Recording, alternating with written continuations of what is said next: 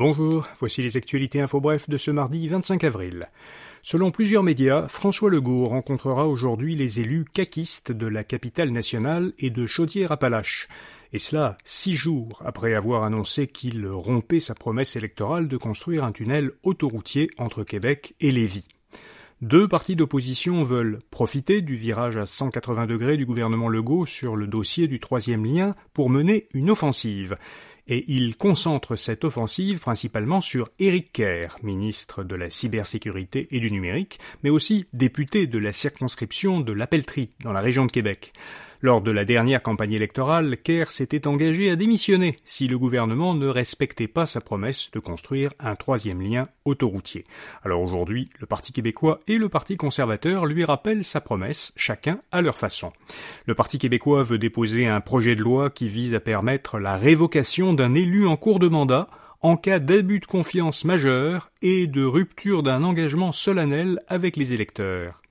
Ce projet s'inspire d'ailleurs d'un projet de loi déposé en 2011 par nul autre que Éric Kerr. De son côté, le chef du Parti conservateur Éric Duhem réclame la démission d'Éric Kerr comme député. Duhem a invité les citoyens de la circonscription de l'Appellerie à signer une pétition conservatrice en ce sens.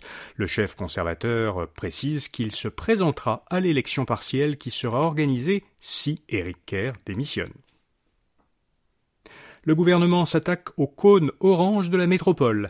À compter de juin, les nombreux cônes orange de Montréal seront remplacés par des modèles plus compacts et mieux adaptés au milieu urbain.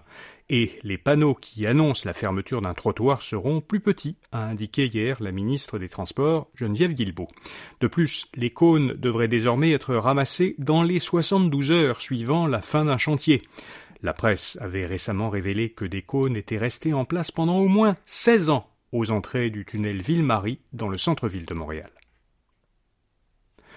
Le père de la fillette de Granby va rester en prison. En 2019, euh, le décès d'une fillette de 7 ans à Granby en Montérégie a bouleversé le Québec et entraîné l'ouverture d'enquêtes et la création de la commission spéciale sur les droits des enfants et la protection de la jeunesse.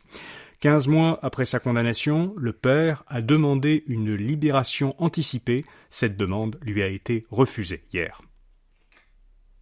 Au Soudan, un avion allemand a décollé hier de Khartoum, la capitale, avec à son bord 58 Canadiens. Un autre avion, canadien, doit lui aussi rapatrier des ressortissants canadiens et étrangers.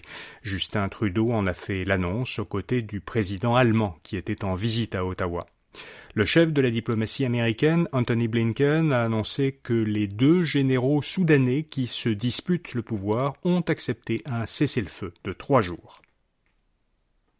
Et puis le gouvernement fédéral propose de modifier la loi sur les transports pour renforcer les droits des voyageurs aériens et pour simplifier les processus de plainte.